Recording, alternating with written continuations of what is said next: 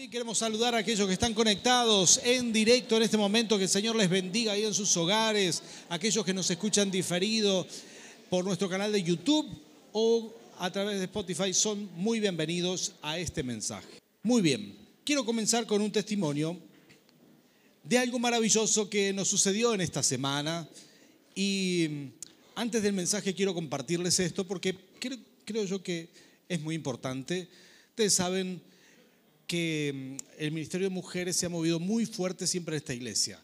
¿Cuántas mujeres han ido a algún té, a alguna conferencia que, de las que hace mi esposa? Ah, gloria a Dios, qué bueno. La mayoría de ustedes saben que, ustedes saben que Nerina cada vez predica mejor, ¿verdad? No solo cada vez está más linda, sino que también predica mejor. Qué puntito que me anoté, ¿eh? Y en esto de que ella estaba dando algunas conferencias, estos té, vieron algún grupo de concejales y gente de la municipalidad escuchar y dijeron estas conferencias son muy buenas, esto tiene que ser declarado de interés departamental. Ellos mismos hicieron todos los trámites y esta semana nos llamaron y le entregaron a Nerina una resolución donde declaran de interés departamental todas las conferencias que Nerina hace en la ciudad. ¿Cuántos dicen amén a eso? Fabuloso realmente. Gracias al Rey de Reyes. Esto significa muchas cosas. Significa que el centro de congresos y exposiciones estará disponible para nosotros, que la municipalidad hará la publicidad. Yo creo que en el 2020 se va a triplicar las conferencias, eh, serán multitudinarias para la gloria del Señor, así que tenemos muchas ganas de ver todo lo que Dios va a hacer en el 2020. Amén. Creemos que el Ministerio de las Mujeres es muy importante, eh, nuestra iglesia es muy importante, aparte está en auge todo esto y creemos que, que es del Señor. Sin duda esto es del Señor, estamos muy contentos. Algunos hombres me preguntan, pastor, ¿cuándo vamos a hacer para los hombres, créame hermanos, vamos a hacer en el 2020, pero ustedes saben, haremos pocas, dos o tres, porque las mujeres necesitan unas 10 ministraciones más que los hombres generalmente, así que, no, estoy bromeando, estoy bromeando, vamos a hacer también algunas, ¿sí? Y espero que también el Señor nos bendiga con todo esto. Muy bien, quiero preguntar algo. ¿Cuántos de los que están aquí son docentes, están en el ámbito de las escuelas? Es fácil diferenciar a los docentes, acá tenemos algunos maestros, porque entraron por esa puerta medio arrastrándose a esta altura del año, ¿sí? Es muy fácil identificarlos porque están muy cansados y agotados a esta altura, ¿sí?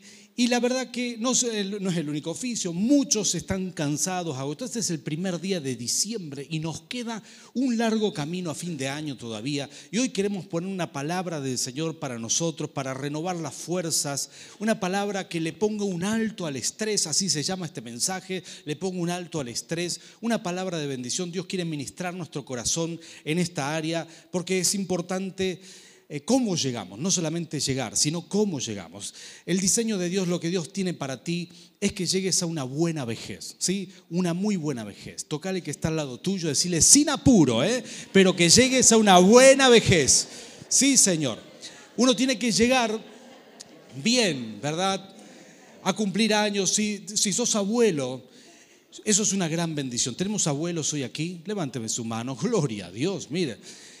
¿Hay bisabuelos aquí? ¿Sí? Gloria a Dios, qué bueno, bisabuelos, excelente, qué regalo del Señor el ver las distintas generaciones.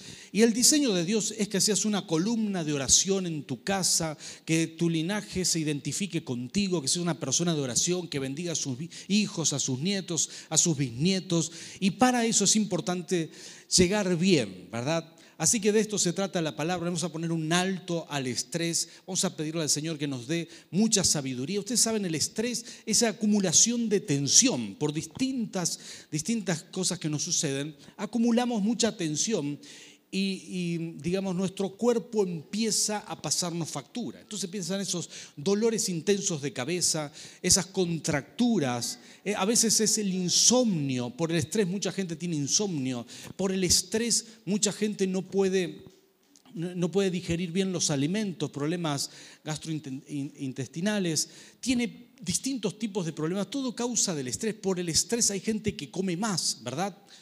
No en este culto seguramente, pero en otros, ¿verdad? Hay gente que por el estrés le da un ataque, ataca la ladera, ¿verdad? ¿Por qué? Porque está estresado y, y come más. Por el estrés suceden muchas de estas cosas que nos empiezan a cortar la vida, nos empiezan a limitar, a hacernos vivir mal. ¿Cómo podemos ponerle un alto al estrés? Y de esto se trata esta palabra, esta palabra de bendición que Dios tiene para nosotros hoy. Yo quiero contarte la historia de Moisés. Moisés es un hombre que dice la Biblia que vivió hasta los 120 años. ¿Sabías esto? Mira qué interesante. 120 años, pero con muy buena vejez. Dice que subía al monte a orar. ¿sí? Subía a un monte a orar, es decir, subía un cerro, eso es lo que sería, subía al monte a orar y a los 120 años, ¿sí? Hace un tiempo atrás hicimos una, una salida con jóvenes, no sé si en este culto alguno de esos jóvenes con los cuales hemos salido, habrá, allá tenemos algunos, miren qué bien. Hicimos una salida al Cerro Arco, ¿sí? Y dijimos, vamos a subir al Cerro Arco, íbamos arriba, vamos a orar, ¿sí? así como hacía Moisés, ¿verdad? Muchos jóvenes me decían, pastor, no doy más, habíamos hecho 10 metros. ¿eh? Pastor, no doy más, no, es la edad. Las varices, me dijo uno, tiene 20 años. Digo, ¿cómo puede ser? No, pastor, no damos más, que no hacemos actividad física. Una gana de empujarlo para que bajen el cerro. Pero, ¿por qué razón no, no, no, no le han puesto empeño? Moisés dice que a los 120 años subía a orar al monte. Pero no todo fue, no siempre fue así. Hubo un episodio en su vida donde él cambió para llegar a tan buena vejez. ¿Sabían esto? Porque en un momento Moisés la pasó muy mal por el estrés. ¿No sabían esto de Moisés? hoy se enteran de un chisme santo acerca de la vida de Moisés. Un día la pasó re mal. Moisés tuvo la bendición de que Dios le habló en la zarza y le dijo, tenés que entrar a Egipto y liberar al pueblo. Pero Moisés ya estaba casado, tenía a Séfora, su esposa, la conoció en Madián, tenía dos hijos y tenía a Jetro, su suegro, un gran hombre de Dios. Vale, vale la pena decirlo, un sacerdote, un gran hombre de Dios. Ahora Dios le dice, en la zarza Dios le dice, tenés que ir a Egipto y liberar al pueblo. Ustedes conocen la historia. Entró Moisés y a través de las diez plagas y todo lo que sucedió, sacó por el poder de Dios a todo el pueblo de Egipto, cruzó el mar rojo en seco, todo por el poder de Dios. Y cuando parecía que terminó la Odisea, en realidad estaba recién comenzando. Porque llegaron al desierto y se encuentra con una nueva realidad. Mucha gente, dos millones de personas, que no estaban acostumbradas a vivir en libertad, eran esclavos y pensaban con una mentalidad de esclavitud se sentaban con él y le pedían consejo de cómo hacer esto, cómo hacer aquello, se peleaban entre ellos, tenían problemas y había que hacer justicia. Y dice que la actividad de Moisés empezó a hacer esta, sentarse a la mañana, se sentaba a escuchar los problemas de la gente y se levantaba a la noche, día tras día, día tras día, y se le empezó a consumir la vida. Moisés no tenía tiempo en ese momento ni para salir, escúchate esta, a buscar, a ir de viaje a Medián, a traer a su esposa y a sus hijos con él. No tenía tiempo, estaba, estaba absorbido por el trabajo. Yo no sé si hoy estás aquí, si estás recibiendo esta palabra a través de internet, si estás escuchando este mensaje y quizás por causa del cúmulo de actividades Has, delegado las cosas más importantes, has dejado a un lado las cosas más importantes como es tu esposa, tus hijos, tu familia. Quizás estás en un momento donde el estrés te consume y solamente estás pensando en cómo terminar ese trabajo. Y seguramente esta palabra será para ti. Porque Moisés, el mismo siervo de Dios, Moisés también pasó por esto. ¿Sabías? La pasó así. Un, día Jetro dijo, no puedo seguir viendo a mi hija llorar diciendo cuándo vendrá mi esposo, no puedo seguir viendo a mis nietos diciendo cuándo vendrá mi papá. Así que él dijo, suban todos a los camellos, hicieron una caravana y se fueron a ver a Moisés, a donde él estaba, en el desierto. Así que llegó Moisés de visita. Perdón, Jetro llegó de visita al pueblo de Israel en el desierto y Moisés lo recibió. Y resulta que en esto, esto está en Éxodo capítulo 18, dice la Biblia estas historias preciosas que cuenta la palabra del Señor. Dice que lo recibió al suegro, le, recibió la esposa, ¿verdad? De los hijos. El suegro le dijo, mirá, te, perdiste la esposa, acá está, te la devuelvo, no la pierdas más. Y le dijo, acá están tus hijos también. Lo retó un poco seguramente y Al otro día, cuando amaneció, eh, quizás Jetro tenía la expectativa de seguir hablando con Moisés, seguir charlando, pero se dio cuenta de un aspecto. Moisés fue a hacer lo que él estaba haciendo todos los días. Se sentó a través de la mañana hasta la noche a hacer justicia al pueblo. El pueblo venía, hacían largas colas, largas filas. Y Jetro dice, esto es, esto es imposible de sostener en el tiempo. Te vas a morir así, no, no, no es posible que puedas sostener, estás sobrecargado, Moisés. No le dijo estás estresado, porque no existía la palabra todavía, pero si hubiera existido le hubiera dicho estás estresado, Moisés, tenés que hacer un cambio. Y entonces, acá vienen las sabias palabras de Jetro, las que vamos a leer ahora, y Moisés las toma como palabras del Señor, realmente. ¿sí? Y esto es muy curioso, porque quizás no muchos de nosotros, no sé si, si serías de esos que aceptarían, es decir, si quisieras que Dios te hable, quizás no elegirías a tus suegros para que Dios te hable a través de ellos, ¿verdad? Pero en el caso de Moisés, Dios le habló y le ministró a través de su suegro, y fueron muy buenas palabras. Yo quiero leerte capítulo 18 de Éxodo, versículo 17. La palabra del Señor dice así, versículo 17 dice, no está bien lo que estás haciendo. Dice, le respondió su suegro, pues te cansas tú y se cansa la gente que te acompaña. La tarea es demasiado pesada para ti, no la puedes desempeñar tú solo. Diga conmigo, tú solo. Ahí estaba el problema de Moisés. Y sigue diciendo, oye viene el consejo que voy a darte y que Dios te ayude. Tú debes representar al pueblo ante Dios y presentarle los problemas que ellos tienen.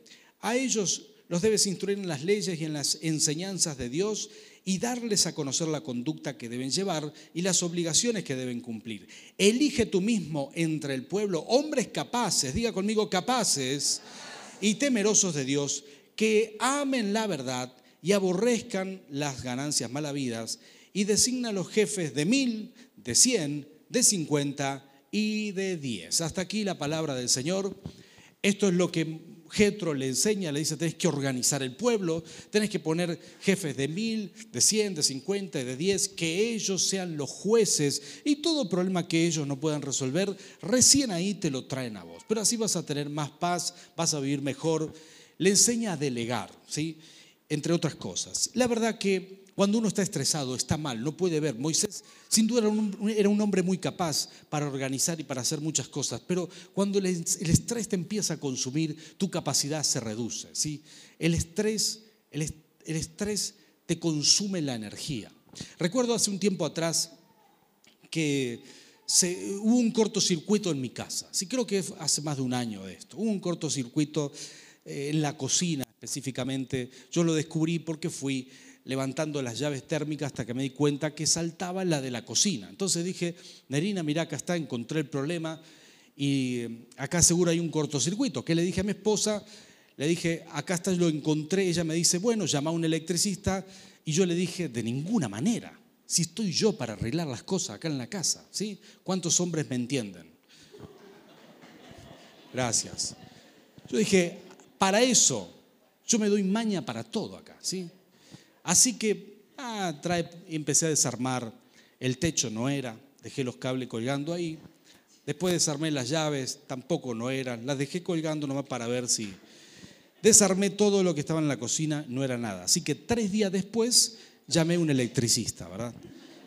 No había luz en la cocina, solo había cortado ese sector. El, electricista vino, dijo, no, pastor, es una llave de afuera de la cocina. Dijo, oh, En 20 minutos arregló el cortocircuito, el resto del día armó todo lo que yo había desarmado. Y en eso yo me decidí al final de llamarlo porque tuvo un pequeño suceso ahí. Resulta que entre esos cables pasaba un cable principal, que aunque uno corte ese sector de la casa, el cable principal no se corta. Yo no sabía esas cosas y ese cable tenía electricidad. Pero yo dije, mira, este cable puede ser este. Y dije, lo voy a agarrar, ¿sí? Y en esa tuve una chispa de revelación divina. Dije, en vez de agarrarlo, voy a hacer que se toquen entre sí, a ver si por las dudas tiene corriente, cosa que no creo, ¿verdad? Cuando toqué esos dos cables, hermano, no sacaron chispa, eso explotó, explotó, ¿sí? Nunca me depilé las cejas en mi vida. Pero ese día me hubiera visto mi viejo, qué vergüenza. Y se cortó toda la luz de la casa. Mis chicos preocupados vinieron todos corriendo a mí. Papá, papá, papá. Se cortó el wifi, papá, ¿verdad? Nunca decir, papá, ¿estás bien? ¿Qué te pasó? ¿Por qué tenés fuego en la cabeza? No. Así que yo ese día decidí después de eso llamar al electricista al fin y al cabo y arreglar. Así que terminamos ahí, eh, bueno, ellos, él arregló todo y se solucionó el problema. Pero cuando uno tiene un cortocircuito, uno, si no lo arregla, eso te drena la energía, recalienta todo el sistema, ¿sí? Uno puede anular la térmica, hacer que funcione igual, los que saben de esto me entienden, pero eso está recalentando todo y hay que encontrar el cortocircuito y arreglarlo, por eso si no se quema hasta se puede prender fuego. En un auto donde hay un, un cortocircuito eléctrico, la batería no carga, nada funciona, las luces se prenden, se apagan, se puede activar la alarma sola, eso te drena la energía, no hay forma de funcionar y cuando uno está estresado es como andar con un cortocircuito, no funcionamos bien. El estrés es algo que te hace funcionar mal, saca lo peor de ti, hace que contestes aquellas cosas que no querés contestar, hace que uno se, se, ponga irritable cuando no quiere estarlo, porque saca, termina, termina sacando lo peor de ti. Y el estrés tiene esto. Y Moisés estaba de esa manera y cuando Jetro lo vio le dijo, no, esto es imposible, está mal lo que estás haciendo, me, encanta esto porque alguien tiene que decirnos las cosas. Quizá uno no elegiría a los suegros para que te lo diga, ¿verdad? Pero así esto fue la administración de Dios para con Moisés. Dice que Dios le mandó al suegro, le dijo, vas a tener que hablar con Moisés. Y le dijo, está mal lo que estás haciendo. Tienes que frenar, tienes que delegar esto, tienes que administrar las cosas de otra manera. Y yo quiero decirte esto, el estrés tiene, este, estos problemas, ¿sí? Hay alguien que hizo una tabla para el estrés, se llama Holmes y Raes. Es una tabla. Ellos dijeron el estrés pueden ser por hechos puntuales. Hay distintos hechos. La tabla esta la hicieron unos psicólogos y dice que distintos hechos se pueden calcular en puntos. Y si uno suma 300 puntos de estrés, listo, terminó, se va nomás. Se puede morir de un golpe de estrés. De 200 puntos para arriba ya el cuerpo empieza a somatizar y empieza a sentirse mal. Uno siempre tiene que mantener de 200 puntos para abajo el estrés. Muy interesante la tabla de Holmes y Wright. Voy a leerte algunas cosas que dice, que son, me parecieron muy interesantes. Por ejemplo, ellos ponen la pérdida, un divorcio, por ejemplo, 73 puntos que se acumulan con otros, otros eventos. Una persona que se divorció este año, una persona que tuvo una separación sin divorcio, 65 puntos. Dice, muerte de un familiar cercano, 63 puntos, lesión o enfermedad personal, 63 puntos. Todo esto se va sumando a distintas cosas que uno vive. Escuchen esto, casarse, matrimonio, 50 puntos. Miren qué interesante. Algunos le pondrían 2.000, pero no, son solo 50. Despido del trabajo, 47 puntos. Reconciliación matrimonial. Pelearse te, te, da un pico de estrés. Reconciliarte también. Miren qué interesante. 45 puntos. Jubilación, el que se jubiló, 45 puntos de estrés, el eh, cambio de salud de un miembro de la familia, otros 44 puntos de estrés, y así uno va sumando esta tabla de 1967, y en base a este se hicieron muchas otras tablas para calcular el estrés en distintas profesiones, y esto nos da una pauta. Esta tabla es vieja, ¿eh? hay muchas otras cosas que uno podría agregar, yo pensé algunos puntos más, por ejemplo, tu cuñado te pide un préstamo, 80 puntos mínimamente. Tu suegra te visita 100 puntos. Amenaza con mudarse contigo 300. Listo, ya te terminó la vida. Y tu nena te presenta el novio, esa ni supera cualquiera, ¿verdad? Cosas que deseamos algunos que no sucedan, pero son estas cosas, esas tablas te, te acumulan estrés porque el estrés puede ser un evento y aparte de esto, el estrés, algunos expertos dicen que existe una moratoria psíquica, es decir, que el estrés, uno, hasta un año atrás, puede repercutirte, eh, las cosas que viviste, un año atrás pueden estar repercutiéndote hoy. ¿sí? Una moratoria. El cuerpo te hace pagar sí o sí algunas cosas que viviste. Es decir, que algunos de estos eventos los podés acumular. Miren qué fácil que es. Hasta un año acumulamos esa tensión, tensión acumulada, y no podemos no podemos quizás hoy dormir bien, estamos con insomnio o tenemos dolores de cabeza y no sabemos por qué. Llega fin de año, empieza el calor, eso es otra cosa que aumenta el estrés, no dormir bien. Y a veces estamos que parece que vamos a explotar. Y aquí viene una palabra del Señor porque el Señor siempre tiene algo para nosotros. Y nosotros hemos pasado con mi esposa muchas veces esto, eh, sobre todo en los primeros años de casado. Los primeros años del seminario fueron los más estresantes. Terminábamos cada año estresados, ¿sí? Tenemos que rendir las materias encima de nuestra casa con niños pequeños. ¿Cuántos de los que están aquí son padres de niños chicos, de niños pequeños? Gloria a Dios. Voy a interceder mucho por ti. Déjame ver los rostros. Gloria a Dios. Ahí está. Recuerdo lo que era nuestra casa, lavarropa, la ropita el otro día, el jardincito, las, cosas que tenían que llevar, toda la ropa limpia, nunca para la ropa que lavar, que planchar, nunca para la cocina, desayuno, almuerzo, merienda, cena y todo, ¿verdad? Y aparte de eso, el trabajo afuera, Nerina trabajaba afuera, yo también, aparte de eso, rendir en el seminario, aparte de eso, nuestra forma de pensar que queríamos terminar todo rápido y nos presentábamos a todas las materias y terminábamos siempre estresados. Lo bueno es que mi esposa tiene un síntoma para el estrés que me ayuda mucho a detectar a mí. Ella le parpadea un ojo, empieza así y también le hace un poco así la cabeza. Y yo digo, querida, ya estás estresada. Entonces digo, bueno, vamos a tomar unas vacaciones, algo. Estoy bromeando, ¿sí? Ahora ya lo maneja mejor, pero en ese momento yo cuando la veía, le digo, querida, ¿cómo estás? Y ella me hacía así, ya está.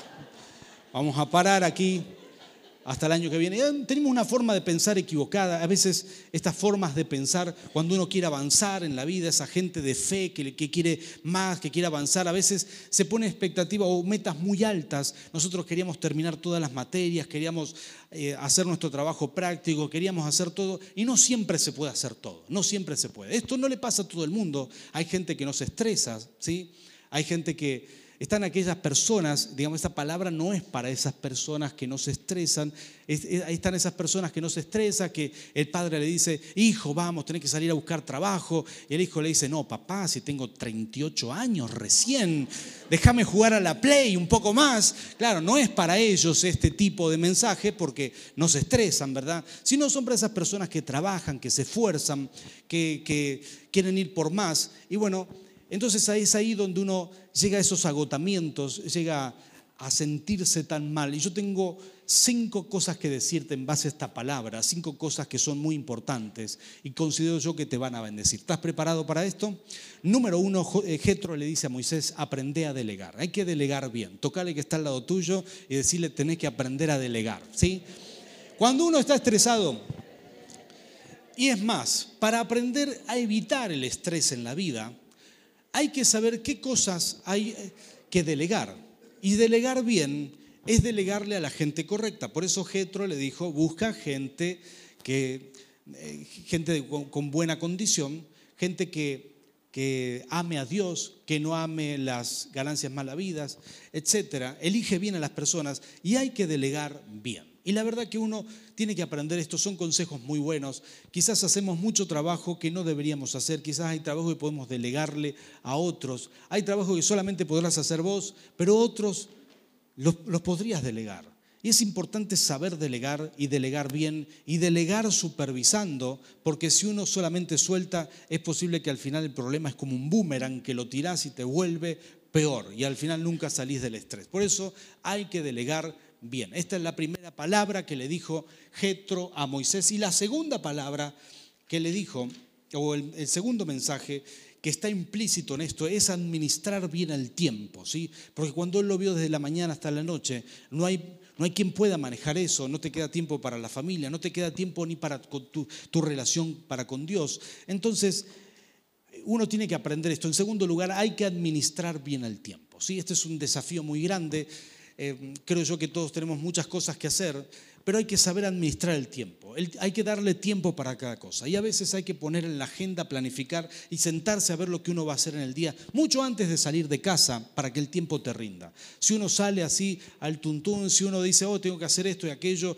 y lo va dejando, lo va pateando, al final nos estresamos. Ustedes van a ver, esto sucede en diciembre, todos los años, en todos los lugares, sobre todo llegada la fecha de las fiestas, la gente se acuerda de todo lo que tiene que comprar, se olvidó esto, se olvidó aquello, no anota, no administra bien el tiempo, están todos corriendo estresados a la noche después del trabajo, es un loquero, la gente en los negocios a veces te atiende mal porque están todo el día, no sé si les ha pasado esto alguna vez, pero esta es la realidad y nosotros como hijos de Dios tenemos herramientas para no caer en esto, podemos estar mucho mejor, así que hay que administrar bien el tiempo. ¿Cuántos dicen amén a esto?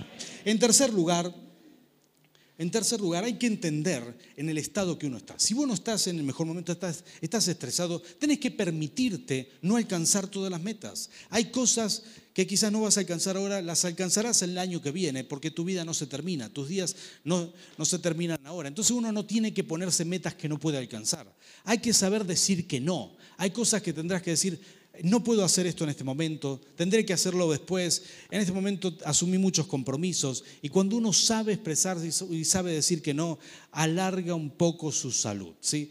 Porque de lo contrario a veces hay gente que tiene este problema, no sabe decir que no, dice, sí, no, yo lo voy a terminar antes de fin de año, me comprometo, voy a hacer esto, voy a hacer aquello, pero después le termina faltando el tiempo para otras cosas. Así que uno tiene que saber decir que no permitirse el no, que es muy importante. En quinto lugar, en quinto lugar, perdón, en cuarto lugar, este, hay que cuidar el templo, el templo del Espíritu, ¿sí?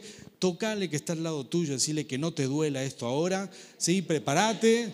Pero acá van tres consejos útiles cuando uno está estresado. Es un buen momento para hacer esto, comer bien, que no significa comer mucho, sino comer sano, comer bien, dormir bien, ¿sí? Dormir las horas justas, no dormir menos, porque cuando uno está estresado puede tener insomnio. También hacer un poco de ejercicio, al menos salir a caminar, si uno puede hacerlo y está en condiciones, eso te despeja la mente, si uno puede correr mejor, si uno puede andar en bicicleta mejor, pero hacer algo porque es importante despejar la mente. El deporte despeja, despeja la mente. No te olvides que en, eso hay que cuidar el templo del Espíritu. Admiro gente como Moisés, ¿sí? que hacía esto. O Elías, dice que Elías subió al monte a orar y dice el texto bíblico que para orar puso su cabeza entre las rodillas. Quiero ver a alguno de ustedes haciendo eso, pero dice literalmente se arrodilló y puso así. Yo digo, wow, cómo se dobla Elías, ¿verdad? Contorsionista. Pero esto dice la Biblia. Porque era gente que evidentemente mantenía mucha actividad física. Ahora te hago esta pregunta. ¿Estás cuidando el templo del Espíritu?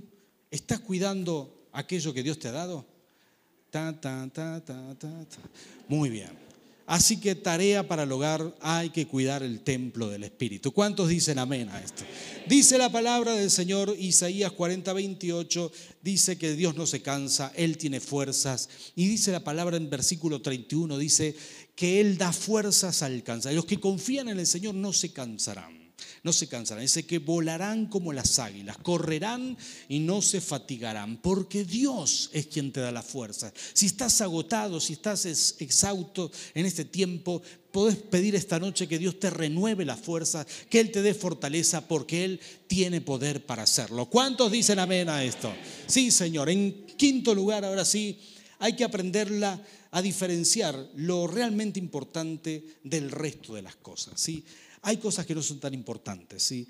Y en esta lección ustedes van a leer esto escrito, aquellos que participan de una casa de bendición, verán que, que dice, bueno, hay un ejercicio para hacer y es este, si, si de pronto viniera un ángel y te confrontara o te dijera, te, te diera esta noticia, te dijera, mira, tengo que decirte esto, en unos días, en 15 días, te voy a llevar a la presencia del Señor. Dios te va a llevar y se terminan tus días aquí en la tierra, así que aprovecha bien estos 15 días. Que Dios no lo permita, ¿verdad? Pero supongamos que de golpe uno recibe una noticia así. ¿Qué cosas harías esos 15 días?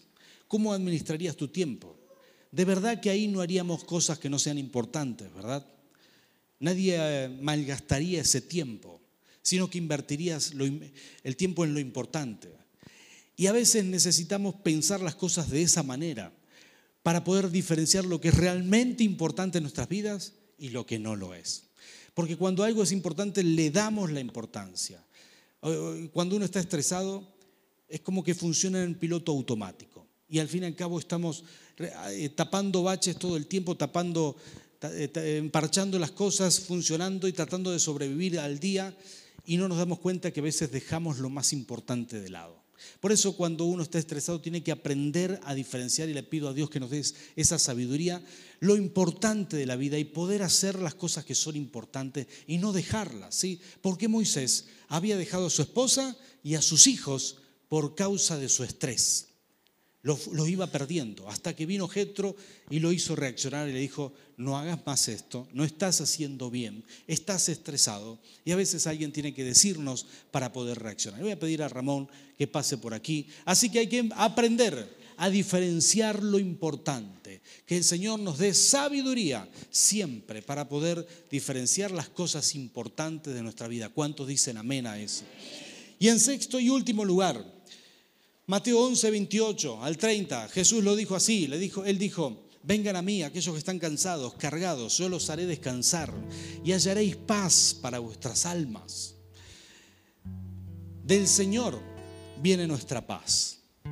Si yo quiero mostrarte si estás estresado, si estás estresada, llegaste a fin de año agotado. Le pido al Señor que renueve tus fuerzas.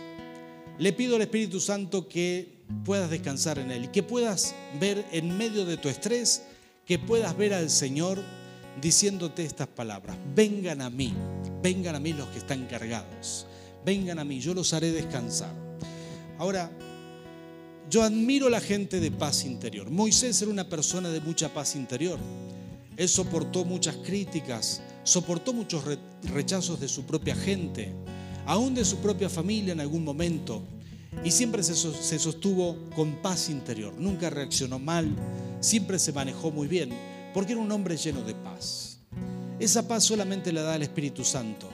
Y esa es la paz que Dios quiere darte hoy. Porque gran parte del estrés es la falta de paz. Estoy seguro que en ese momento Moisés pudo regular su vida, tomar algunas decisiones sabias y dedicarse un poco más a la presencia de Dios. Ahora, recuerdo un texto de la Biblia al cual siempre vuelvo. He hablado de ese texto muchas veces, pero me encanta. Y es el texto donde el apóstol Pedro estaba encarcelado. Hechos capítulo 12 cuenta una historia donde mataron al apóstol Jacob y apresaron a Pedro. Y al otro día lo iban a matar, lo iban a sacar para matarlo. Pero Pedro era una de estas personas, como lo era Moisés, lleno de paz por el Espíritu Santo. Una paz que el mundo no puede dar. Era la paz de Jesús. Tenía tanta paz, tanta paz. Miren, que le dijeron, Pedro, acá te vamos a tener 16 soldados había en ese sector. Y dos de esos soldados estaban uno de cada lado y los encadenaron a él para que no se escape. Así lo tenían a Pedro, porque había muchos milagros y los romanos tenían miedo a esos milagros, como no los entendían. Entonces pusieron cuatro escuadras de cuatro, es decir, 16 soldados en la zona. Y los soldados dijeron, este Pedro no se puede escapar de aquí. Así que dos soldados se sentaron a dormir tranquilos ahí esa noche. Y Pedro, sabiendo que el otro día lo iban a matar, también se apoyó en uno del, me imagino, Pedro, los soldados romanos de cada lado, tenían esas sombreras, ese equipamiento, le, habrá dicho, muchacho, permiso, y se acostó ahí. Dice que esa noche se acostó a dormir, se, se apoyó y se durmió. A tal punto que Dios manda un ángel a medianoche y le dice, Pedro, Pedro, y con palabras solamente no lo puede despertar porque dormía profundo el apóstol Pedro. Y le tiene que pegar en el costado hasta que lo logra despertar. Qué tremendo que es esto lo despierta. Yo te hago esta pregunta, ¿podrías dormir bien si al día siguiente te sacarían para matarte a manos del imperio romano? ¿No tendrías un poquitín de insomnio esa noche? Pues el apóstol Pedro tenía tanta paz interior. ¿Sabes qué? Generalmente yo duermo muy bien. ¿sí? Soy una persona que duerme bien. Me acuesto a dormir y duermo bien hasta el otro día. Este, a veces Nerina no puede dormir y me despierta nomás de bronca de lo bien que yo duermo, ¿verdad? Me dice, a ver, ¿por qué dormí tan bien? Y yo... Pero hay momentos que no puedo dormir. Por ejemplo, cuando viajo y maneja Nerina, ¿verdad? no es por ella, ¿sí? es que no puedo dormir en el movimiento del auto. Entonces me despierto, me despierto exaltado, ¿sí? Me despierto y, ¿qué pasó? ¿Qué pasó? Nada, me dice Nelina. Me vuelvo a dormir y otra vez, cuidado el caballo, cuidado. Y así me despierto. Y son esas cosas, ¿verdad? Uno no, a veces no puede dormir en ciertos lugares. Pero estoy seguro que no podría dormir si supiera si estaría en el lugar del apóstol Pedro. Pero cuando uno llega a una paz tan grande como Él, que estás en la mano del Señor de tal manera que sabes que lo que pase mañana no importa, porque estoy con el Señor. Cuando uno tiene esa paz, es decir, no importa que pase mañana, nada será tan desagradable que me saque de las manos de Dios. Nada será tan terrible que pueda arrebatarme la paz interior. Cuando uno tiene esta profunda paz, y esta es la paz que Dios quiere impartir esta noche, hoy le vamos a poner un alto al estrés por el milagro de la paz que Dios quiere impartir. Cuando uno puede recibir esa paz, entonces cualquier cosa es posible. Cuando uno puede recibir esa paz, entonces cualquier cosa es posible. Yo quiero orar por ti. Si estás aquí y estás estás un poco estresado, si estás llegando mal a fin de mes, a fin de año, si tenés ese riesgo de llegar muy sobrecargado a brindar por el año nuevo, ¿verdad? De llegar tan sobrecargado que brindás así, chocas las copitas, pero también te brota el ojo y te, te hace así la cabeza. Entonces, yo quiero darte esta palabra para que llegues bien, para que Dios te bendiga para que la paz del Señor te sostenga, para que puedas descansar en el Señor, que puedas arrodillarte y decir, Señor, descanso en ti, descanso en ti. Pongo mis problemas, pongo mi trabajo, pongo mis presiones delante de tu presencia y descanso, descanso en ti. Pongo mis problemas financieros, pongo todo tipo de carga delante de ti. No permitas que se te sumen sobre tus espaldas. Aprende a descansar en el Señor, porque ahí está Jesús en medio de tu estrés. El Señor está diciéndote, vengan a mí, vengan a mí. Los que están los que están trabajados, yo los haré descansar y hallaréis paz para, para vuestras almas. Así que yo te animo a que te pongas de pie, por favor, y vamos a orar.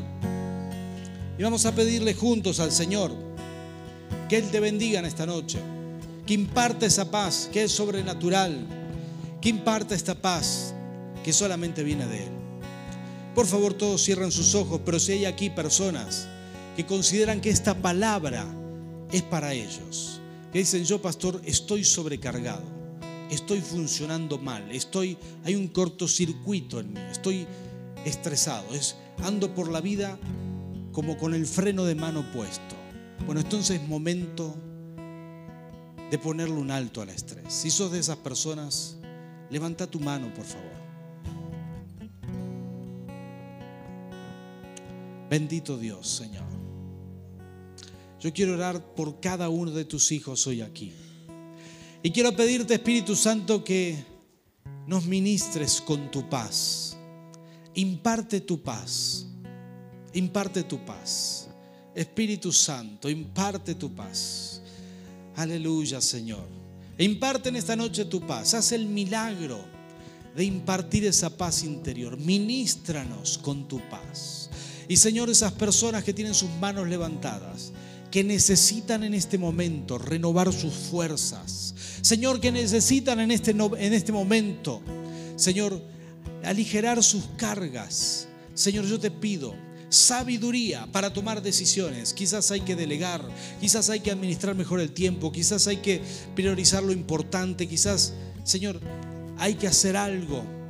En este momento, Señor, te pido sabiduría, sabiduría, sabiduría de lo alto para poder tomar decisiones correctas y administrar bien nuestra vida, Señor, porque son tus planes, son buenos para nosotros.